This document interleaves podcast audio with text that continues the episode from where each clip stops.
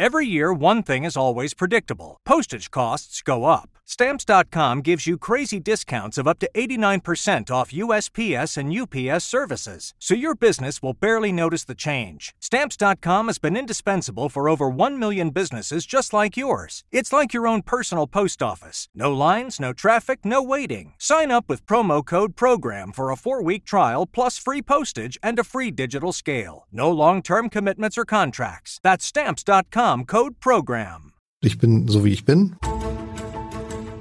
Das Scholz-Update, der Kanzler-Podcast der Funke Mediengruppe. Herzlich willkommen. Mein Name ist Lars Heider und äh, mir wird ja manchmal vorgeworfen, dass ich zu sanft mit der Ampelregierung umgehen würde und zu viel Verständnis für die Schwächen von Bundeskanzler Olaf Scholz habe. Und ich befürchte, da ist auch was dran. Und mehrfach habe ich ja in diesem Podcast seine schwache Kommunikation verteidigt mit dem Hinweis, dass seine Politik besser ist als das, was er darüber erzählen kann. Und nun leider befürchte ich, verfängt selbst dieses Argument nicht mehr. Das Urteil des Bundesverfassungsgerichts zur Haushaltpolitik der Ampelregierung, das ist verheerend und das ist natürlich das große Thema in dem Podcast heute. Und es ist ein Scherbenhaufen, sagt mein Gast, schreibt mein Gast. Und dieser Scherbenhaufen ist der Scherbenhaufen von Olaf Scholz. Und darüber möchte ich sprechen mit Jan Dörner, politischer Korrespondent der Funke Zentralredaktion in Berlin und extrem dicht dran an der Ampel. Und für alle, die diesen Podcast gern hören und sich fragen, Moment, hat der Haider nicht schon mehrfach jetzt Bijan Jir Sarai angekündigt, den äh, Generalsekretär der FDP? Das stimmt. Ähm, es gab zwei Aufzeichnungstermine und interessanterweise wurden diese beiden Aufzeichnungstermine dann, dann doch kurzfristig wieder abgesagt, nachdem das Bundesverfassungsgerichtsurteil bekannt wurde.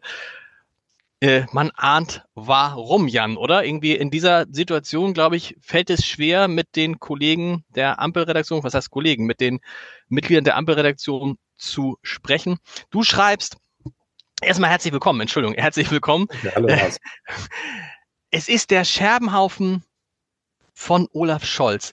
Das heißt, du gehst wie ich davon aus, dass diese Idee zu diesem besonderer, zu der Umwidmung von Corona-Hilfen in einem extra Fonds, praktisch eine Verlängerung ähm, des Schuldenmachens, am Ende die Idee von Olaf Scholz war und vielleicht noch von Wolfgang Schmidt, die damals, als diese Idee geboren wurde, ja, der eine war Bundesfinanzminister und der andere war seine rechte Hand.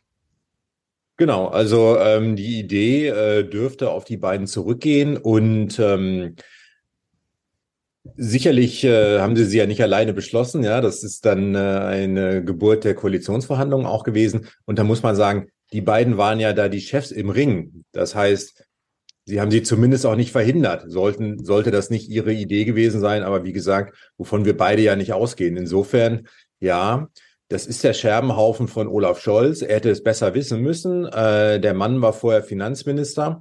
Und äh, wie du sagst, ähm, er gilt als all, äh, als mit allen äh, politischen Wassern gewaschen.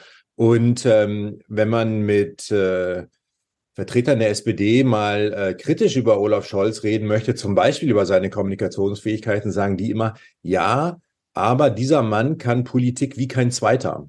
Mhm. Damit meinen die nicht in der SPD, sondern kein zweiter in diesem Land. Und ich meine, diese Aussage und dieses Image, was Olaf Scholz, glaube ich, auch ähm, von sich selbst hat, das steht ja nun wirklich massiv in Frage. Absolut, das ist ja das, was ich am Anfang gesagt hatte. Und ich hätte, ich hätte Olaf Scholz bis vor ein paar Tagen auch noch entsprechend verteidigt. Ich hätte gesagt, er ist schwach in der Kommunikation, aber er kennt sich mit den Dingen aus. Und ich staune auch, dass ihm sowas passieren kann. Einerseits, andererseits finde ich, das passt zu Scholz. Ich stelle mir vor, ich stelle mir vor, die haben über dieses Thema gesprochen und da hatte keiner eine Idee und dann ist es ja oft Scholz, der noch einen Plan aus der Tasche zaubert, wo man immer denkt, wir wissen nicht weiter und dann hat er eine Idee und dabei auch ganz schön was riskiert. Das heißt mit anderen Worten, der letzte Nimbus dieses Kanzlers ist eigentlich spätestens jetzt dahin, ne? Weil man kann sagen, Moment, ähm, ja, er kennt sich vielleicht mit Politik aus, aber er hat hier auch eine Entscheidung getroffen, von, vor der, vor der, von der viele auch gesagt haben, schon von Anfang an, das kann auch schiefgehen. Ja, ganz genau. Also, und ähm, wie du sagst, es zerstört sein Bild und es zerstört halt auch ähm, seine Vorgehensweise. Wie du sagst, also er ähm, sagt äh, oder lässt durchblicken, Leute, regt euch mal nicht so auf, um was es auch immer geht. Wir regeln das schon. Ich habe da noch eine Idee, ähm, mhm. über die kann ich noch, äh, noch nicht reden, aber da kommt was. Und immer wieder ähm, hat äh, die Koalition halt dann äh, doch auch überraschende Einigungen erzielt nach viel Streit. Eine davon waren halt die Energiepreisbremsen äh, im vergangenen äh, Jahr, wo sie gesagt haben, damit werden wir Deutschland gut durch den Winter bringen. Das hat funktioniert, ja, das hat den, äh, dafür gesorgt, dass das ganze Land, was sich vorher Sorgen gemacht hat, ob äh, die Gas- und Strompreise äh, Menschen an den Rand des Ruins bringen. Ähm, äh, das hat funktioniert, das hat das Land beruhigt. Jetzt rückblickend wissen wir, dass zum Beispiel auch diese äh, äh Strom- und Gaspreisbremse auf einem Finanzkonstrukt basiert, was möglicherweise auch verfassungswidrig war. Das heißt, dieser ganze Zauber von Olaf Scholz, für den man ihn ja ähm, geschätzt und auch sozusagen äh, bei Freund und Feind auch bewundert und beneidet hat, dass er immer noch eine Idee hat, das gerät jetzt hier gerade massiv äh, an seine Grenzen, weil es zeigt, der Kanzler hatte noch eine Idee, die ähm, kommt jetzt ihm aber sozusagen dermaßen als Knüppel zwischen die Beine, dass das im Prinzip die Frage stellt, wie lange die Koalition noch durchhält. Meinst du, dass das tatsächlich jetzt, also ich glaube auch, dass es ein Wendepunkt ist auch im Hinblick auf die, ähm, auf die, auf die nächste Bundestagswahl, weil eben sozusagen das letzte Fund, mit dem Scholz auch wuchern konnte, jetzt so ein bisschen dahin ist. Aber glaubst du tatsächlich, dass die Regierung dadurch jetzt ins Wanken geraten könnte? Weil alle Beteiligten wissen ja, wenn wir jetzt Neuwahlen machen, dann verschwinden wir ja in, in der Bedeutungslosigkeit, ist vielleicht zu viel gesagt, aber das ist ja für uns dann äh, tatsächlich dann ein Scherbenhaufen. Also so dass man eigentlich doch, wenn man, wenn, wenn ich jetzt Lindner, Habeck oder Scholz höre, ich sage, egal, wir ziehen das Ding jetzt auf jeden Fall nochmal zwei Jahre durch. Genau, man muss da sicherlich in zwei Schritten denken. Das eine ist, zerbricht diese Koalition akut in den nächsten Wochen oder Monaten. Da äh, würde ich auch äh, ein Fragezeichen hintermachen. Ähm, in den vergangenen Jahren äh, haben wir Journalisten äh, oft darüber spekuliert, ob eine Regierung zerbrechen könnte. Es ist nie dazu gekommen, mhm. weil dann doch ähm, auch das Gefühl Verantwort von äh, für Verantwortung ähm, bei be allen Beteiligten äh, größer waren als der Wille, wirklich eine Regierung aufzubrechen, zerbrechen zu lassen. Das ist ein massiver Schritt. Sowas äh, gehört nicht zur ähm, politischen Kultur in Deutschland. Ähm, insofern würde ich auch sagen, naja, das will keiner, dass diese Regierung jetzt zerbricht, weil du, wie du sagst, die Ampelparteien würde jetzt gewählt. Äh, sie stünden verheerend da. Ich habe gerade nochmal nachgeguckt in den beiden äh, letzten äh, Umfragen großer Institute, die aus den vergangenen Tagen sind, kommen die Ampelparteien zusammengerechnet auf ungefähr 33 Prozent. Damit gewinnt man keinen Blumentopf bei ja. der Bundestagswahl schon gar nicht ein Regierungsmandat, ja, ein Regierungsauftrag.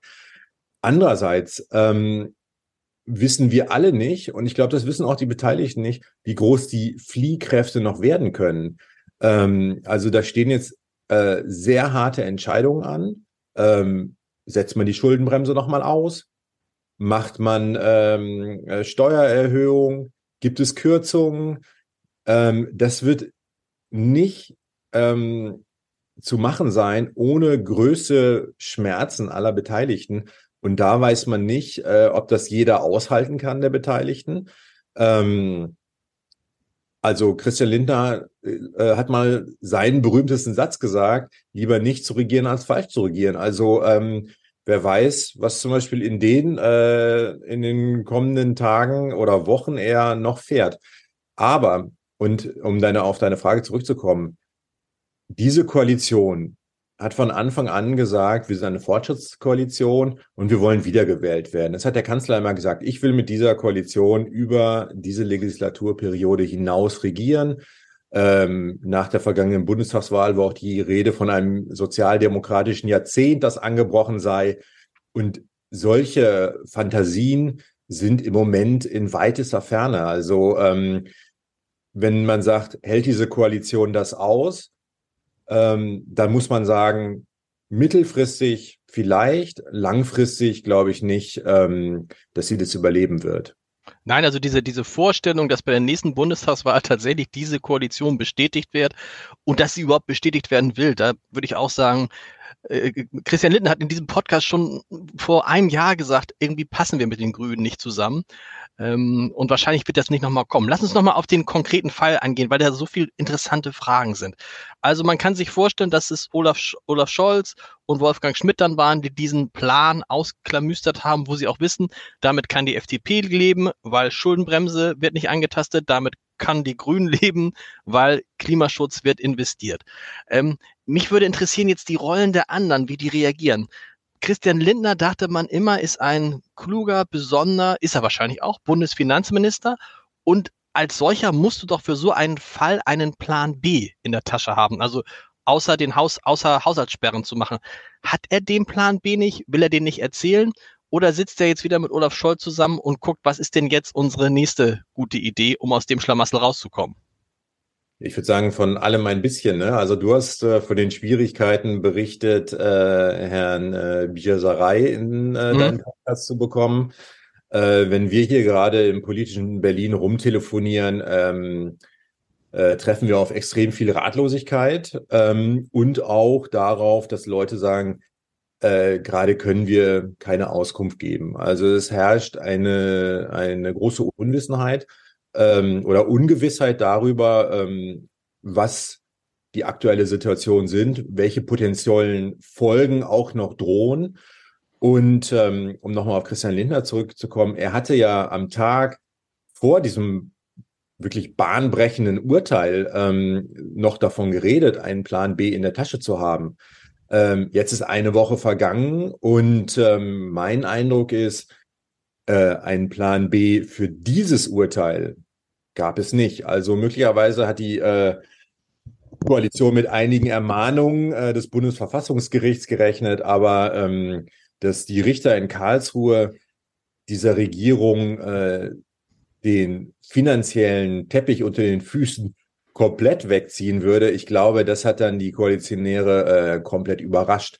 Und ähm, es herrscht also wirklich äh, Schockstarre. Also ich bekam die Tage eine SMS von jemandem aus äh, einem wichtigen Ministerium, die jetzt äh, gerade gucken müssen ähm, oder ganz besonders gucken müssen, wie sie mit der Situation umgeht. Und da stand drin, äh, dieses Urteil ist katastrophal und zwar äh, mit Folgen über Jahre hinaus.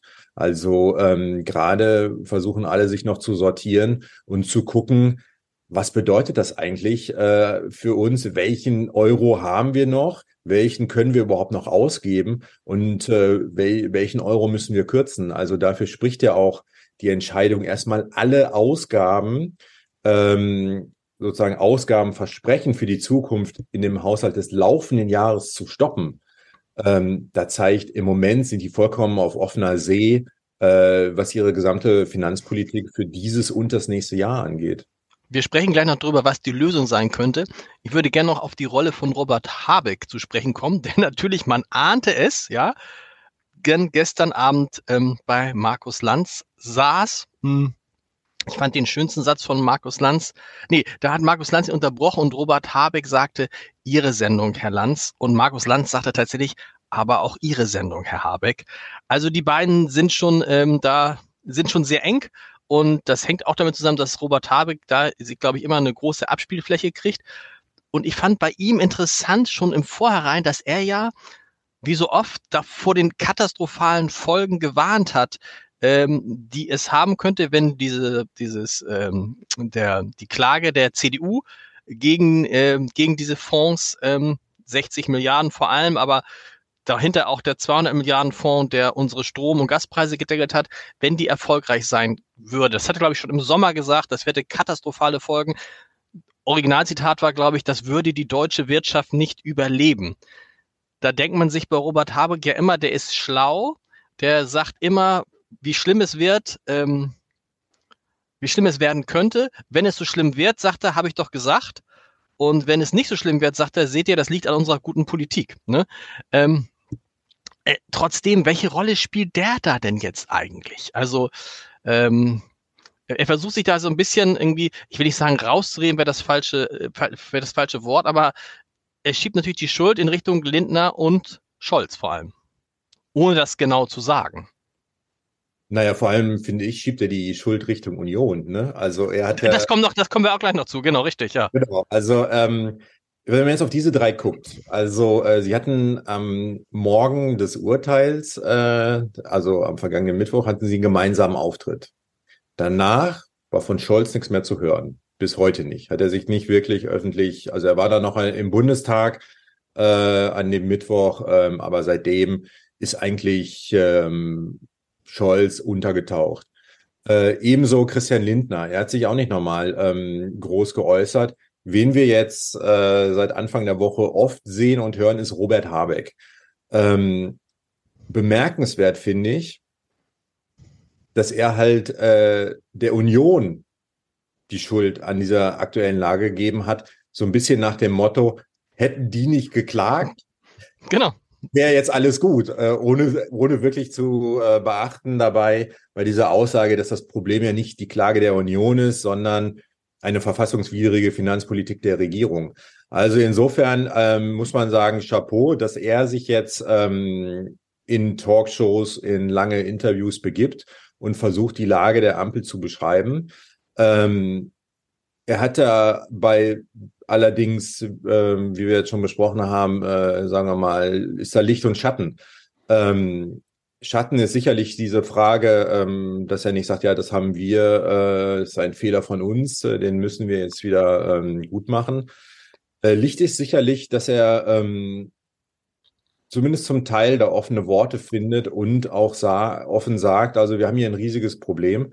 Ähm, wenn nämlich, wie du sagst, dieser ähm, Wirtschaftsstabilisierungsfonds, wo 200 Milliarden drin sind, uns auch noch äh, abhanden kommt. Also insofern ähm, von drei führenden Koalitionsköpfen ähm, äh, macht er nicht äh, ein nur gutes Bild, aber er macht immerhin ein Bild. Die anderen ähm, beiden sind nicht da. Die anderen beiden werden dann auftreten und uns den Plan B äh, präsentieren. Ich habe auch drüber nachgedacht, was der gesagt hat. Hätte die CDU nicht geklagt, hätte es das Ganze nicht gegeben. Und ich würde gerne auch deine Einschätzung dazu hören. Hat die CDU sich damit tatsächlich einen Gefallen getan? Ja. Im ersten Moment hat die CDU jetzt mit diesem Erfolg vor dem Bundesverfassungsgericht die Bundesregierung vorgeführt. Aber all das, was jetzt auf diese Bundesregierung zukommt, auch was die Einhaltung der Schuldenbremse angeht, das ist auch etwas, mit dem sich vielleicht in zwei Jahren oder sogar schon viel früher die CDU beschäftigen muss, nämlich in den Bundesländern. Denn man tut ja immer so, als ob nur die Bundesregierung diese, wie heißen die jetzt, äh, Taschenspielertricks angewandt hat, also diese, diese Umbuchung von Corona-Hilfen oder von anderen Hilfen. Ich kann nur sagen, wir hier in Hamburg äh, sitzen ja direkt an Schleswig-Holstein dran und in Schleswig-Holstein ist zum Beispiel geplant die Ansiedlung eines ähm, Werks zum Thema äh, e Elektrobatterien, Northvolt, mit Geldern zu finanzieren, die eigentlich aus dem Bereich der Ukraine-Hilfen kamen. Also für Menschen benutzt werden sollten, die äh, in Schleswig-Holstein irgendwie geflüchtet, nach Schleswig-Holstein geflüchtet sind. Das Geld wird aber nicht gebraucht, also nimmt man es für. Äh, also Frage: Kurzer Erfolg für die CDU, langfristig aber etwas, das die CDU auch verfolgen könnte. Ja, absolut. Also wie du sagst, jedes Bundesland wird sicherlich ein oder mehrere äh, Leuchtturmprojekte äh, nennen können, die aus dem einen oder anderen Fonds ähm, finanziert werden sollte. Ähm, die Industrie äh, schlägt Alarm. Ja, also äh, heute hat der BDI-Chef sich zu Wort gemeldet und hat ähm, vor den ähm, äh, Folgen gewarnt. Ähm, äh, ich zitiere es mal kurz, äh, der BDI-Chef Rußwurm sagt, die deutsche Industrie sieht die aktuelle politische Lage mit größter Sorge. Äh, um das Land durch diese schwere Krise zu führen, ist ein deutlich höheres Maß an politischer Geschlossenheit notwendig, als wir es in den vergangenen Monaten erlebt haben.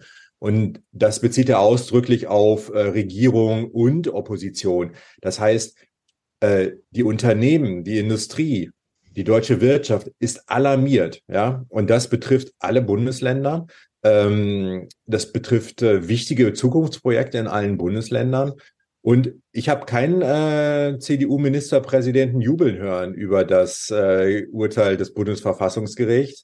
Ganz im Gegenteil, also ähm, da war sehr wenig zu hören. Da hat irgendwie keiner gesagt, ähm, liebe Bundespartei, das habt ihr ganz toll gemacht. Toll, Friedrich, genau.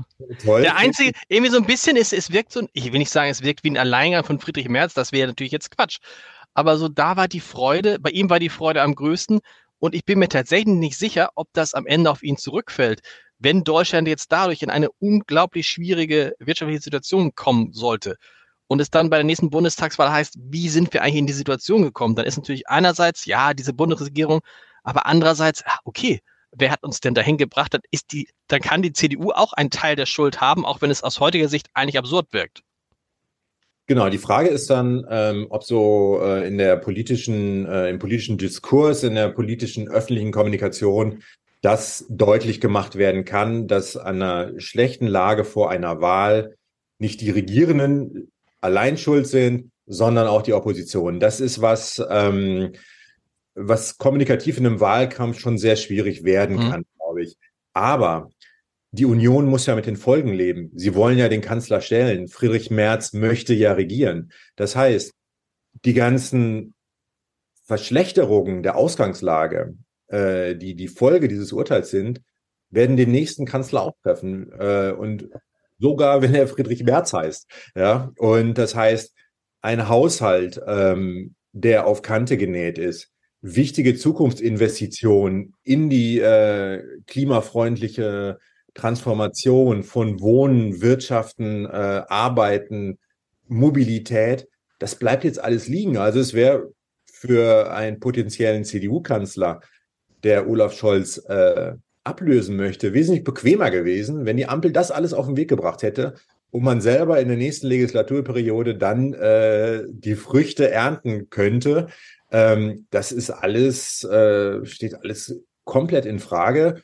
Und ähm, ja, es, es ist nicht ausgeschlossen, dass sozusagen der kurzfristige politische Gewinn, ja, ähm, den man jetzt feiern kann, und die Ampel als ähm, eine Losertruppe darstellen kann, hm.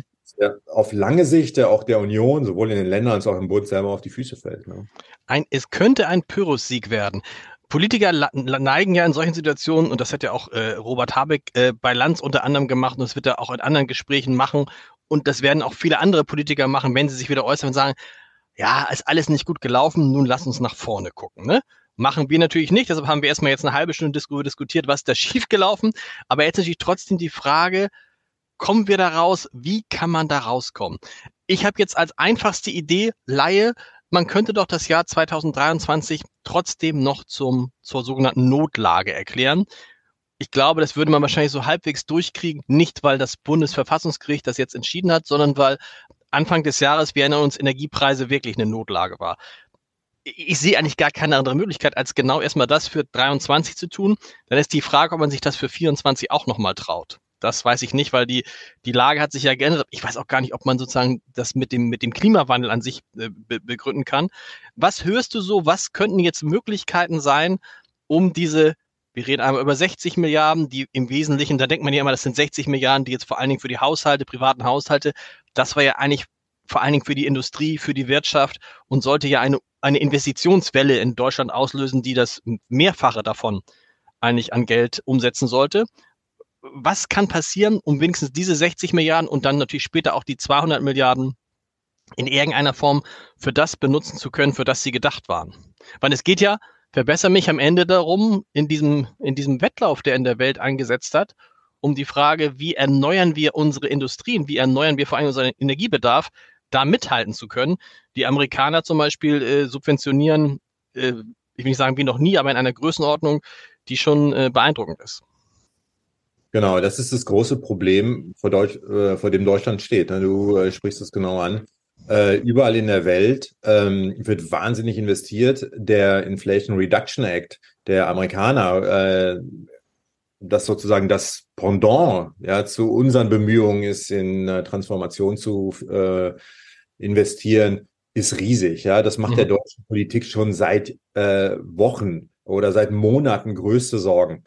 Ähm, in dieser Diskussion ist Deutschland der kranke Mann Europas. Das hatten wir so im Sommer ganz stark. Äh, da hat Olaf Scholz immer, der hat das immer ähm, ja, von sich gewiesen und hat auf diverse Investitionsprojekte äh, verwiesen und hat gesagt, wir machen dies, wir machen das, wir siedeln hier an, wir siedeln dort an, Chipfabrik, Zukunftstechnologien und so weiter und so fort und hat halt diesen Vergleich Deutschland, der kranke Mann Europas, weit von sich gewiesen. Mhm. Das Problem, diese Projekte, auf die er dort verwiesen hat, stehen jetzt alle komplett in Frage. Das heißt, ähm, wir stehen wirklich ähm, an einem Wendepunkt, äh, wo die Politik jetzt entscheiden muss, lassen wir das zu, dass wir abgehängt werden oder handeln wir doch? Und wenn wir doch handeln, dann heißt es, dann müssen wir Geld ausgeben, auch um viele, nicht um die, äh, dass damit der Staat die Wirtschaft im Alleingang äh, transformiert mit seinen Geldern, sondern um halt ähm, private Investitionen äh, auszulösen, zu unterstützen und so weiter und so fort. Und wenn man jetzt mal äh, in dieser Ausgangslage auf die Ampelpartner guckt, die SPD sagt immer ja, wir wollen äh, Industriearbeitsplätze nicht verlieren.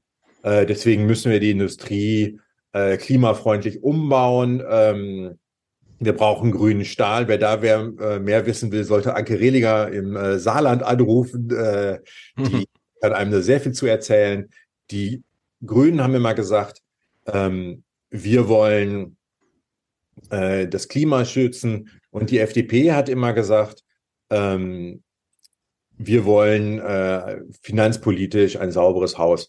Aber ein Einbruch der Wirtschaft ist ja auch nicht äh, überhaupt nicht äh, im äh, Interesse der FDP. Ja, also ihr Wählerklientel, das sind Unternehmer, nicht nur die ganz großen, sondern auch die mittleren, die auch betroffen sind von den Folgen. Das heißt, alle drei haben ein ganz, ganz tiefes Interesse, diese Krise zu lösen. Und jetzt muss man sagen, sie kommen halt einfach von sehr unterschiedlichen Richtungen auf diese Frage zu. SPD und Grüne sagen, ja, dann lass uns doch die Schuldenbremse äh, aussetzen, nicht nur in diesem Jahr, sondern auch im nächsten. Und dann reformieren wir sie noch, damit wir so ein Schlamassel wie jetzt nie wieder erleben. Die FDP sagt, naja, lass uns doch lieber äh, Sozialleistungen kürzen. Woraufhin die anderen beiden wieder auf der Palme sind und sagen, na, da müssen wir halt die Steuern erhöhen. Und ähm, wenn alle drei an ihren äh, ideologischen Grundsätzen festhalten, dann wird das nichts. Dann mhm. war da keine Einigung. Deswegen gehe ich davon aus, dass es am Ende äh, ein Mix sein wird von Maßnahmen, ähm, wo jeder der drei äh, bittere Kröten äh, schlucken muss. Ähm, aber ganz klar, äh, um kurzfristig äh, eine Lösung zu kriegen, denke ich auch, Sie müssen eine Notlage für dieses Jahr beschließen um auch nochmal für dieses Jahr die Schuldenbremse auszusetzen. Denn das, ähm, die Argumentation des Bundesverfassungsgerichts Gerichts war ja nicht nur, dass Kredite, die für Corona-Hilfen gedacht waren, umgewidmet wurden, sondern dass zu einem Zeitpunkt, wo die Schuldenbremse gelocker, gelockert war, Kredite aufgenommen wurden, das Geld aber in Jahren wie diesem jetzt hm. äh, ausgegeben werden sollte, in dem die Schuldenbremse galt. Da sagt das äh, Bundesverfassungsgericht, das ist ein Trick, der nicht geht. Und insofern wäre ähm, eine äh, Notlage in diesem Jahr und eine erneute äh, Lösung der Schuldenbremse zumindest ein Lichtblick, den äh, die Ampel anstreben könnte. Und sonst? Was bleibt denn sonst übrig? Ich meine, Steuererhöhungen, das ist ja wahrscheinlich das allerletzte. Vorher macht die FDP noch ein Tempolimit glaube ich. Ne? Also Steuererhöhung wird es ja nicht geben mit der FDP. Sozialkürzung, wenn jetzt auf einmal Kindergrundsicherung gerade irgendwie erst durch und das wird auch nicht wieder gekippt. Dann fand ich interessant, sagt zum Beispiel Stefan Weil, man muss sich die Schuldenbremse dann nochmal als Ganzes angucken, weil die Idee war ja, wir machen diese Schuldenbremse, um künftigen Generationen nicht Schulden aufzubürden, für die sie nichts können, ne, damit die auch noch Spielraum haben. Weils Argumentation ist jetzt aber, dass er sagt, was nützt es, wenn die zwar keine Schulden mehr haben, aber eine Wirtschaft, die nicht konkurrenzfähig ist oder ein Land, was nicht klimaneutral ist. Also lieber jetzt Schulden machen, aber dafür sorgen, klimaneutral, äh, Aufbau neuer Technologien, um dann später so viel Geld zu verdienen, dass man die Schulden zurückzahlen kann. Ist das auch eine, die Frage, ob diese Schuldenbremse, so wie die Lage jetzt ist weltweit, ob die überhaupt sozusagen alltagstauglich ist? Das Problem ist, man wird am Ende irgendwo kürzen müssen auch. Und das wird äh, Politikbereiche betreffen, die besonders SPD und Grünen extrem wichtig sind. Und äh, insofern fehlt mir da bisher noch die Fantasie, wie diese drei zusammenkommen wollen. Ähm, deswegen werden die nächsten Tage und Wochen werden extrem spannend werden. Ähm, und wir werden irgendwann erleben, ob unsere Gesprächspartner wieder äh, zuversichtlicher und auch wieder zugänglicher äh, für Gespräche werden, weil sie selber mehr Hoffnung sehen. Also im Moment ähm, steht diese ganze Koalition noch unter einer Art Schockstarre, würde ich sagen. Äh, Gibt es da keinen Lars Klingbeil, Saskia Esken, Kevin Kühnert, Wolfgang Schmidt, die wenigstens, wenig, wenigstens im Hintergrund versuchen, so ein bisschen da irgendwie das zu erklären und euch Beispiele zu geben, was da sein könnte? Ist wirklich im Moment komplette Funkstille? Ja, würde ich so sagen. Im Moment ist Funkstille. Ähm, wir erfahren wenig und ähm, wir treffen vor allem auf Ratlosigkeit, wenn wir hier äh, in der Koalition äh, nach ähm, äh, Lösungsmöglichkeiten fahnden. Ähm, es, Im Prinzip wird uns die Ausgangslage beschrieben, wie wir sie kennen, wie wir sie jetzt diskutiert haben.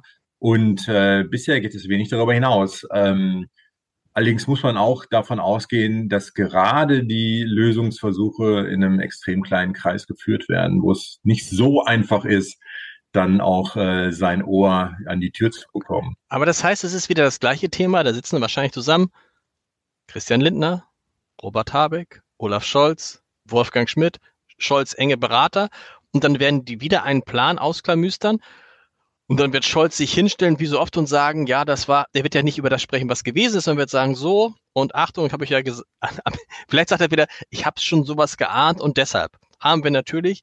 Die Frage ist nur, wie nach, äh, äh wie, wie, ähm, wie ist das Vertrauen gestört jetzt in diese Regierung? Damit kommen wir wieder zu dem, was wir am Anfang gesagt haben. Also bisher hat man Scholz immer, also die, die ihm vertraut haben, haben gedacht, okay, der kann es nicht erklären, der ist kommunikativ schlecht, der weiß aber, was er tut. Ist dieses Vertrauen jetzt nicht tatsächlich deutlich, nachdrücklich ähm, zumindest gestört, um nicht zu sagen zerstört? Meinst du in der Öffentlichkeit oder in der, in der Koalition an sich? Nein, ich rede, ich rede vor allen Dingen jetzt von Wirtschaftsunternehmen. Von Menschen, die hier investieren wollen, die sagen, puh, ich, wir dachten immer, wir können dem vertrauen, was er, äh, er macht, was er sagt und er sagt, was er macht. Das zumindest galt bei Scholz ja bisher. Das gilt an diesem Punkt jetzt nicht mehr. Genau, also ich glaube, ähm, man wird, ähm, man hat zwei, zwei äh, Entwicklungen. Das eine ist, die Wirtschaft schaut schon eh extrem skeptisch auf Deutschland. Ähm, der Vorsitzende der äh, Industriegewerkschaft äh, IGBCE, äh, Vassiliadis, der hat uns schon gesagt, also wir beobachten Standausschließung, Abwanderung und so weiter und so fort. Ähm, Unternehmen planen ja langfristig und ähm, äh, haben dieses Gefühl, dass sie in Deutschland nicht mehr auf den grünen Zweig kommen, schon länger. Das mhm. heißt, die aktuellen Entwicklungen äh, werden sicherlich, wenn das eine oder andere Unternehmen noch überlegt hat, äh, wandere ich ab, äh, produziere ich woanders, äh, und liege ich Verlockungen äh, der Subventionen aus den USA, also werden sich bestärkt fühlen. Das andere, und das ist so schmerzhaft für die Ampel, ja, ist der Vertrauensverlust in der Bevölkerung, der sich mutmaßlich, Gott bewahre, aber mutmaßlich fortsetzen wird. Einen ganz interessanten Satz von Olaf Scholz innerhalb dieses Jahres war während seiner Sommerpressekonferenz, wo er im Brustton der Überzeugung gesagt hat, die AfD wird bei der nächsten Bundestagswahl ungefähr wieder dort landen, wo sie bei der letzten war. Das waren ungefähr 13 Prozent. Mhm. In den Umfragen ist sie jetzt bei 20 plus. Alle Ampelvertreter sagen uns ähm, und haben das sich sozusagen gegenseitig auch in die Hand versprochen nach der Sommerpause. Okay, unsere ersten beiden Jahre, die waren rumpelig. Wir wollen es jetzt besser machen. Wir wollen jetzt gute Politik machen, damit am Ende der Legislaturperiode, wenn die Menschen zur Bundestagswahl kommen, der Anteil der Stimmen bei der AfD wieder viel, viel kleiner ist. Jetzt, paar Monate später, sind wir in der, einer äh, Lage, maximaler Verunsicherung. Es geht um Arbeitsplätze. Es geht um alles Mögliche. Es geht um die Energiepreisbremsen. Es wird über Kürzungen bei Rente, Bürgergeld, Kindergrundsicherung etc. pp. diskutiert.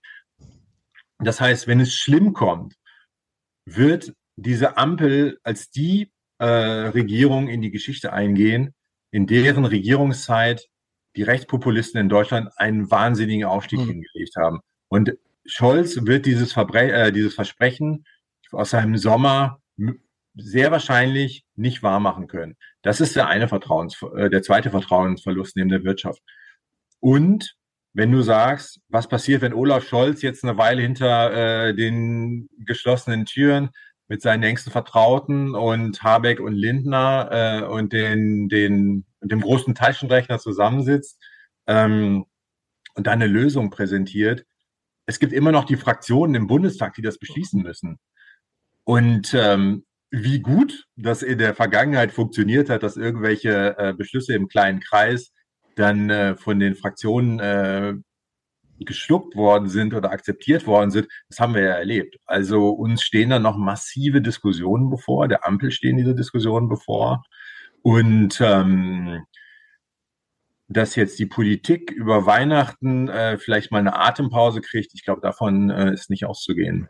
Nee, und vor allen Dingen kommt ja hinzu, dass jetzt Robert Habeck, der als einziger ja ausführlich spricht, sagt, na, ihr müsst sehen, wir hecheln von einer Krise zur nächsten, zur nächsten. Und ich finde, das muss man zugestehen, das sind alles Krisen, für die die Ampel nichts konnte. Ne? Also angefangen bei Corona, dann über den Angriffskrieg äh, in, in der Ukraine, die Konflikte, den Krieg in Israel. Aber hier muss man sagen, das ist selbst gemacht. Das ist genau. eine selbst, das ist eine selbstgemachte Krise. Nun kann man sagen, nee, mit Ansage wäre vielleicht zu viel, aber man konnte ahnen, und auch Olaf Scholz ist ja Rechtsanwalt und da sitzen ja kluge Leute. Das Finanzministerium ist voll mit klugen Leuten. Die werden alle ja gesagt haben, das ist jetzt nicht, das ist jetzt keine Festgeldanleihe, was wir da machen, sondern das ist eher schon, äh, also ich will nicht sagen, also schon mehr als ein Investmentfonds. Das, das kann auch schiefgehen, das kann so. Das heißt, hier, ist, hier kann man nicht mit dem Finger auf andere zeigen, kann sagen, oh, wir sind die Regierung mit so viel Krise, es tut uns leid. Nee, absolut. Also ähm, genau diesen Gedanken, den hatte ich heute Morgen auch beim Frühstück. Nämlich ähm, die Ampel hat zu Recht gesagt, wir sind schwierig gestartet und dann wurde es noch schlimmer und dann wurde es wieder schlimmer und äh, äh, guckt man da draußen in die Welt, womit wir zu tun haben. Und sie hatte immer recht. Ja, man kann sich dann äh, darüber streiten, ob immer äh, jeder Beschluss, jede Diskussion, ob das gelungen war. Aber äh, die Krisen, äh, mit denen sie zu tun hatte, kamen von außen und jetzt muss man sagen, das ist hausgemacht. Äh, wann, wo, von wem gewarnt wurde und wer das dann äh, gewusst, aber überhört hat, das ähm, wird man vielleicht irgendwann erfahren. Ähm, aber ähm, ja, das haben sie sich selbst eingebrockt. Das muss man so sagen. Jan, vielen, vielen, vielen. Du, wolltest, du hast noch einmal Luft geholt. Du wolltest noch was sagen, bevor ich jetzt hier sage, wer nächste Woche nicht kommt. Nee, ist alles gut. Also ähm, es bleibt spannend. Ich danke dir für das Gespräch. Es war sehr äh, interessant. Und ähm, wir können uns ja mal im nächsten Jahr wieder verabreden und schauen, wie die Ampel dann Wir schauen das dann. Und nächste Woche in diesem Podcast, ich bin mir sicher, dass er kommt, Helge Fußt, muss ich nicht lange vorstellen, Tagesschau-Sprecher und zweiter Chefredakteur von ARD, Tagesthemen und Tagesschau. Und der hat unter anderem, glaube ich, auch äh, Robert Habeck zu Gast gehabt. Und mal sehen, nächste Woche hat dann vielleicht da. Meinst du das heute in einer Woche, also Mittwoch in, heute in einer Woche? Das ist dann irgendwie Anfang Dezember, da muss ja irgendwas, so lange können die nicht warten. Da muss schon was Neues durchgedrungen sein, ne? Ich hoffe es. Also einerseits sind wir dann nach dem Grünen Parteitag, aber wir sind vor dem SPD-Parteitag. Das heißt, ähm, es gibt immer noch Faktoren, die auch einzurechnen sind. Vielen Dank, bis nächste Woche.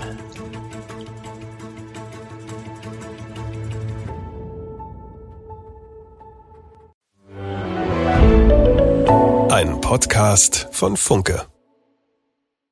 Every year, one thing is always predictable postage costs go up. Stamps.com gives you crazy discounts of up to 89% off USPS and UPS services, so your business will barely notice the change. Stamps.com has been indispensable for over 1 million businesses just like yours. It's like your own personal post office. No lines, no traffic, no waiting. Sign up with promo code PROGRAM for a four week trial plus free postage and a free digital scale. No long term commitments or contracts. That's Stamps.com code PROGRAM.